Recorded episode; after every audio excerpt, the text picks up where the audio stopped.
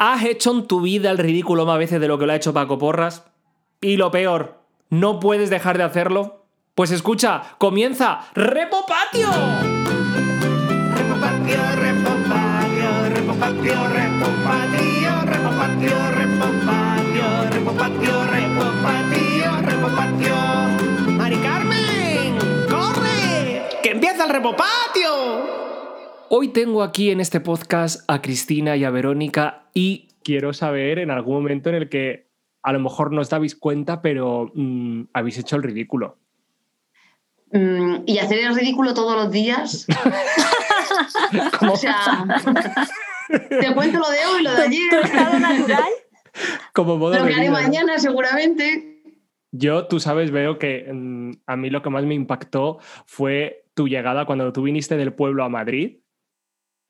¿Cómo fue el choque mm, cultural, se puede decir? Es que no sé cómo se puede decir eso. O sea, el choque que tú sufriste cuando viniste a Madrid.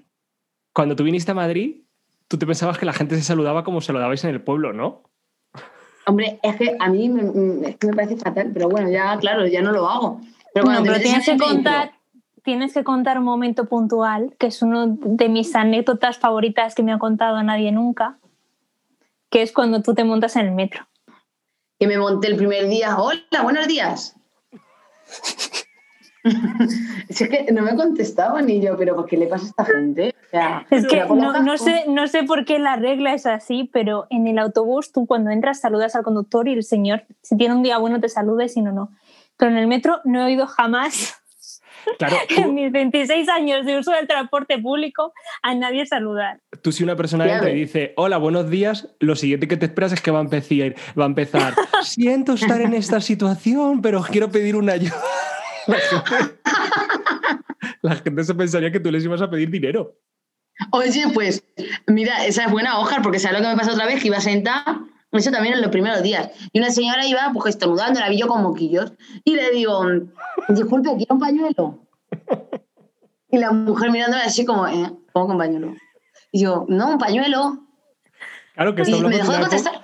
Hablamos en una época que no existía el coronavirus, que, era, que, que no es que digas la gente puede estar reacia tal, eso todavía no estaba ni el coronavirus existente. Bueno, para decírselo ahora a alguien. Claro, ahora, ahora que te dicen que en los, en los sitios cerrados no se debe hablar, tú te quieres poner a hablar en los ascensores. No, pero si no es hablar, es llegar, aunque sea con la mano, hola. Y por ¿Sabes? No cierto, sé. yo hay una historia que no he sabido nunca, bueno, he sabido porque me la han chivado, pero tú a mí no me la has contado.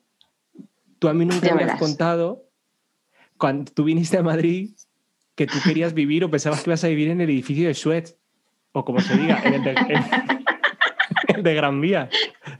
Tú creías que ibas a vivir ahí. A ver, es que eso fue. Porque, a ver, yo no entendía bien.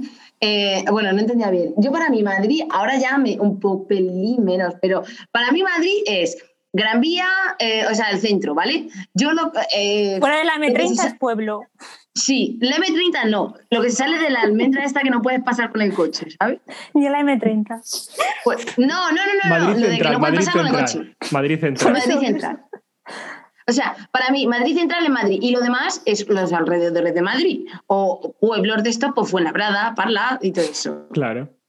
Entonces, eh, pues como no tenía piso, estaba viviendo con mis amigos, les digo, chico, voy a buscar piso, no sé qué. Y yo, pues claro, buscaba en la web, porque me- decía, "Pues, ¿por qué no puedo vivir yo ahí? ¿Sabes? No sé, yo pensaba que en la web, en la plaza de Callao, en Sol también estuve buscando. Y yo a mis amigos, es que no encuentro piso, digo, a ver, lo que pasa es que hay algunos que tampoco están, porque decían, eh, además los pisos están súper caros, no sé qué. Y yo veía 6.000 euros, 7.000. Y yo decía, joder, tampoco sale tan caro, porque yo pensaba que era anual. lo veía barato porque decía, bueno, joder, 6.000 euros al año, al final, pues tío, lo amortizas. Y bueno, entre dos o tres. Yo es que Claro, no. que yo he hecho el ridículo en muchos momentos de mi vida, pero yo creo que en el, en el momento que más consciente fui, yo cuando era, sí, bueno, todavía no era adolescente, yo me apunté a un equipo de fútbol. No sé por qué. Yo me apunté a un equipo de fútbol que todavía recuerdo que el equipo se llamaba Dentalba, porque nos patrocinaba alguien de los dientes y demás y tal. Yo con más kilos que la hostia. ¿Qué ocurre? Teníamos que ir a entrenar, que tú no sabes lo que era para mí ir a entrenar. O sea, era como el mayor sufrimiento de la vida. ¿Qué ocurre? Que empezaban, venga, correr, dar vueltas al campo. Escucha, Yo andaba, yo andaba y si pillaba a alguien que pudiera ir hablando, pues ¿qué ocurre? Yo salí los primeros partidos, los amistosos y demás. ¿Qué pasa? Que como yo no daba el callo en los, en los entrenamientos, a mí ya no me sacaban. Pero ¿qué pasa? Que a mí, aunque no me sacaran, yo luego, en el, cuando terminaban los partidos, nos íbamos al bar de enfrente de mi casa y nos invitaban a Coca-Cola, patatas fritas, aceitunas. Entonces yo solamente iba para comer gratis después. Entonces, ¿qué ocurre? Yo no tenía ni, yo no tenía ni equipaje, ni equipación. La equipación se la dieron a otro chaval y yo ya, pues claro, allí me convertí, pues, pues eso, pues como el que entretenía a las madres y a los familiares que iban a ver a los chavales. Mitad de la liga, que yo no me acuerdo ni, ni, ni cómo iba el equipo, de repente a mí me dijeron, Oscar, calienta que vas a salir. Oscar, calienta que vas a salir. Detrás de un árbol me tuvo que dejar un compañero el, el equipaje, el equipaje que tenía, me lo puse, tú no sabes lo que fue, claro. La era- equipación, la equipación. equipación. Y to- todo, el mundo, ¡ay, Oscar, que vas a salir, que vas a salir! Y yo, bueno, claro, para mí era, vamos, como, como la gala de los Grammy. Entonces, ¿qué ocurre? Que yo estaba en un lateral del campo y la pelota se sale el, del otro lateral. Entonces, cuando se sale la pelota, justo es cuando piden el cambio. Entonces ya no me acuerdo ni quién era. Le dijeron, fulanito, sal que va a entrar Oscar. ¿Qué ocurre? Tú imagínate, yo tengo que cruzar todo el campo para coger el balón y sacar de banda, porque se había ido por la otra banda. Claro, cuando yo salgo en ese campo, la gente, ¡Oh, Oscar, ¡Oh, Oscar, y yo ahí, ¡eh! Claro, yo era como, es el momento de mi vida.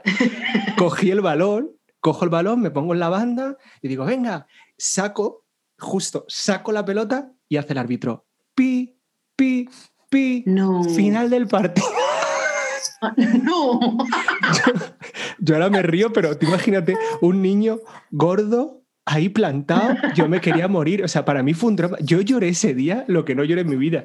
Ya no volví a jugar al fútbol jamás. Yo, yo tengo una de esas de, de actividades extraescolares cuando eres pequeño. Ya, pero es que sea muy gorda, Cris. En plan, que, que vayas a sacar y te digan, pi, pi. A ver, yo fui a clases de baile, pues no sé, imagínate, cuatro o cinco años, ¿vale? Siendo muy pequeña, de los cinco a los diez. Y debes, pues, debió ser uno de los primeros años. Se hacían pues una vez al año, supongo que sobre mayo, final de curso y tal, el típico festival en el que pues nos separaban las clases por grupos de edad, cada grupo se, durante el año se practicaba un par de bailes tal, entonces ese era el día en el que tú lo estrenabas, y iban todos los padres, los alumnos, los profesores, toda la vasca comería Zaira. Y, mm, y pues ya te digo que a lo mejor era el segundo año en el que estaba yo en baile. ¿Qué pasa? Que éramos, no sé, no sé cuántas niñas, imagínate, 20. Entonces había dos filas de 10. 10 niñas detrás, 10 niñas delante. Y luego, pues yo que sé, imagínate un metro de distancia entre cada niña, que cuando te colocas en el escenario hay una fila de niñas detrás y luego una fila de niñas delante. ¿Qué pasa? En el último número, en el último número en general de, de todo el festival, estaba yo colocada en la esquina justo del lado contrario, o sea, en la, en la parte de adelante, pero en la, en total a la izquierda, que era la última persona en salir. Bueno, Y pero nos habían adelante. dicho. Sí, sí, delante, delante. O sea, era, era la última persona en salir y luego a la hora de saludar tenía que ser la primera persona en salir a saludar. Y nos habían dicho, bueno, termináis el baile, os aplauden, bla, bla, bla, salís, os ponéis en fila, os giráis así muy flamencas, salís, el telón se cierra, esperáis y volvéis a entrar para saludar. ¿Qué pasa? Que yo interioricé mucho el movimiento de sales y entras. Bueno, acaba el baile, nos aplauden, vamos, nos ponemos en fila, vamos saliendo, moviendo mucho los hombros y mucho las caderas. ¿Qué pasa? Que yo lo tenía tan interiorizado que a la vez que llego me vuelvo, me vuelvo yo sola, según empiezan a cerrar el telón, de repente ven que hay una niña ahí en medio, lo empiezan a volver a ver y acabo yo sola en medio del escenario mientras la gente me aplaude, saludando. De repente el resto de mis compañeras o las profesoras, alguien debió de verlo, dijo a las demás, corre, corre, salid, y las demás ahí como pequeñitas detrás, y yo ahí haciendo el ridículo, claro, ese, eh, que el vídeo además lo debe tener todo Dios, pero en mi casa ese vídeo está, escuchas a los padres que es que se están partiendo el culo de la Hostia, risa. yo quiero ver ese vídeo. por Porque favor. ves un, mico, porque encima eso, yo no sé, tendría 5 o 6 años, que encima yo era muy exagerada bailando, ¿vale? Entonces ahí moviendo los hombros y con las manos en jarras y muy digna yo, saliendo a que me lo dieran a mí sola. Yo fui de la generación que pedía el aguinaldo, ¿no? Que íbamos por las casas pidiendo el aguinaldo, ¿vale? O sea, era una manera de sacar dinero. Y recuerdo que iba con dos vecinas Y le digo yo, yo me voy a poner un gorrito de Papá Noel porque esto le da como más, como más cosas para pedir el aguinaldo, ¿no? Y me decían, no te queda bien. Digo, me da igual. Bueno, fuimos a pedir el aguinaldo y no se me olvidará, todavía recuerdo, la, es, una familia así un tanto rara que hay en el barrio, de repente llamamos, nos abre la puerta, empezamos, dame el aguinaldo, ¡Pah! nos cierran y de repente se oye desde dentro, ¿quién es? Y empieza otra, dos gordas y un gordo, el puto gordo con el gorro, el gorro de Papá Noel, con el gorro de Papá Noel que está para verlo. Refiriéndose a ti, claro, y a tus amigos. Dos gordas y un gordo. Así, dos gordas y un gordo, el puto gordo con el gorro de Papá Noel. Tú pensabas, me- claro, vez de enfadarnos, nosotros nos pudimos reír que nos daba algo, tú. Hostia, qué risa, qué risa fue, pero escucha, pues todavía nos acordamos muchas veces cuando decimos, lo gorda y un gordo. ¿Cómo fue? No recuerdo la historia. ¿Cuál fue la historia de la mierda? Pues que estaba en la huerta entre unos amigos y pues a mí que me gusta hacer caja por donde pillo, ¿sabes? Me da igual, no tengo ningún impedimento porque yo la verdad que voy muy bien al baño y sale todo perfecto, o sea, un perfecto en toda regla. Pues eh, fui y eso, como me dio ganas de hacer caca, el baño no estaba bien arreglado, tal, digo, eh, pues me da capo. Voy, me cago, tal, y pues ahí se quedó la cosa. Y pues yo me fui, tal, no sé qué. Y al día siguiente mandan una foto al grupo de la mierda. y ponen, ¿quién es el propietario de esto? Que venga a recogerlo, que mi padre lo ha visto. y me había cagado detrás de la casa y lo había visto el padre y la madre y todos. ¿Asumiste, ¿Asumiste tu obra o no? Yo me callé como una puta. o sea, en el grupo, ¿sabes? La foto puesta de perfil y todo el mundo, por favor, que vayan a recoger la mierda que nadie ha sido, no sé qué. Yo sí, me voy a callar, pero. Y otra, hace poco también, estaba en la huerta y me estaba cagando también, y fui y me cagué, ¿y qué pasa? Que había gallinas. Y yo me cagué, y, y pues nos fuimos ya, no sé qué, y ya llego a mi casa y digo, hostias, mañana cuando saquen las gallinas, ¿eh? las gallinas van a ir a la mierda y la van a descubrir. Y, yo, y claro, yo le escribo a un amigo, digo, tío, que mira, te tengo que contar una cosa. Dice, ¿qué pasa? Digo, pues nada, que me he cagado. Y que el problema es que mañana cuando saquen las gallinas van a ir a la mierda y van a descubrirla. Digo, no sé si colarme. Claro, mi idea era colarme en la huerta de mi amigo a recoger la mierda. Pero claro, si me pillan colándome en la huerta, ¿sabes? Entonces, ¿qué hice? Nada, me callé y nunca nadie dijo nada. Pero las gallinas se comieron la mierda seguro. o Pero, sea, pero, a ver, igual empiezan a identificar un patrón, ¿eh? O sea, Claro, si empiezan a ver que hay una mierda en cada momento que tú estás, cada vez el, el- el cerco se va cerrando. No, es que además estoy segura que, que si, se descubrí- si se descubría, se sabían que había sido yo. o sea, no había duda. Pero no, no, no se descubrió. Pero claro, esa mierda se la comerían las gallinas y luego se comerían los huevos de esa gallina, esa familia. O sea.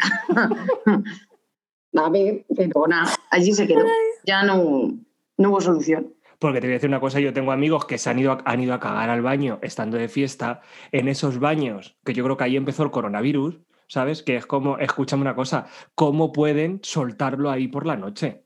O sea, esas facilidades, mira, en el campo hasta pero porque eh, yo creo que el alcohol lo facilita, porque si no, no tiene sentido. A ver, yo, ¿sabéis lo que me pasó una vez en una discoteca? Estaba cagando y la puerta era de estas correderas. Y claro, yo, yo no lo sabía. En plan, yo cerré la puerta, pero yo no me di cuenta de echar el pestillo. Así en el váter, claro, la discoteca negra. Y yo allí con la luz encendida cagando. Y de momento abre alguien la puerta, como que iban a pasar. Y yo ahí sentada, la puerta abierta, porque la que fuera se empezó a partir el culo y se fue. Y yo allí sentada, cagando. Ay, no puedo, no puedo. Yo a la amigos- madre peña, me acuerdo.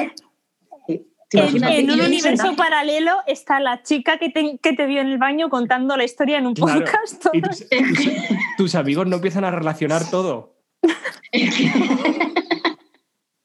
Mis amigos que saben que yo tengo mucha facilidad. Algo, hay dos cosas que, me han hecho siempre muchísima gracia. Yo recuerdo estar en una boda y el, el primo de la novia, que era un tío súper gracioso y demás y tal, yo me puse, me, me, eh, hice complot con toda la gente que estábamos más alrededor, con las mesas y demás y tal, yo pacté una cosa con ellos, ¿no? Y de repente el primo de la novia son de estos tíos con voz muy fuerte, con voz tal, ¿no? Pero era una persona que le pasa como a mí. A mí, por ejemplo, en las bodas algo que me da muchísima vergüenza es gritar, ¡Viva los novios! Yo no lo digo, ¿no? Entonces empezamos, venga, tío, tío, que es tu prima. Venga, tío, que es tu prima. Venga, venga, venga. Y de repente hace, ¡Viva los novios! Y claro, como estábamos todos con bichos, empezamos, cállate, anda, cállate, cállate, venga, siéntate. y empieza- Qué cabrones. Hijo de puta. Porque- muy y- cruel, es muy y otra cruel. cosa que me ha encantado muchísimo es cuando estás con gente. Yo, como soy muy malo para los nombres, recuerdo una vez que estábamos en Málaga, creo que es, y estaba yo con unas amigas y unos amigos y conocimos a otro grupo de gente, ¿no? Y de repente estábamos ahí todos y tal, y lo típico que te dice tu amiga, tío, ¿cómo se llamaba Fulanito? ¿Sabes? ¿Cómo se llamaba ese? Y yo, como no me acuerdo, le digo, Mariano. Y empieza, Mariano, Mariano. Y yo empiezo a follar y empieza, Mariano, Mariano, tú, gilipolleces que puedo pasarme una hora riéndome de las tonterías, ¿sabes? O sea, Es que tú eres muy de eso, Oscar, tú eres muy de eso. pero nada puede superar tu entrada en el metro cuando llegaste a Madrid. Yo me quedo con eso. Para mí ese momento de entrar al metro y dar los buenos días y que nadie te conteste y se piensen que vas a pedir dinero, para mí es de lo más maravilloso que he escuchado nunca. Es que el metro es muy difícil. Bueno, pues ya se nos, se nos acaba el tiempo. Así que nada, bueno, chicuelas, pues muchísimas gracias por este rato de, de risas. Maravilla. Mm, Me pensaré si os distorsiono la voz para que no os reconozcan por la calle y os digan que... que todo lo Que vais habéis cagando por ahí. Pero que es maravilloso y que, que se pase el tiempo pronto para que podamos seguir haciendo el ridículo juntos Eso. y, y- y que, y que nos superemos, y que nos superemos. Que os I love you mucho. Yo a vosotros, babies. Y hasta aquí el podcast de esta semana. Nos vemos la semana que viene, más y mejor. Mientras tanto, te espero en mis redes sociales, arroba Oscar Repo. Mari Carmen, que ya acabó el repopatio.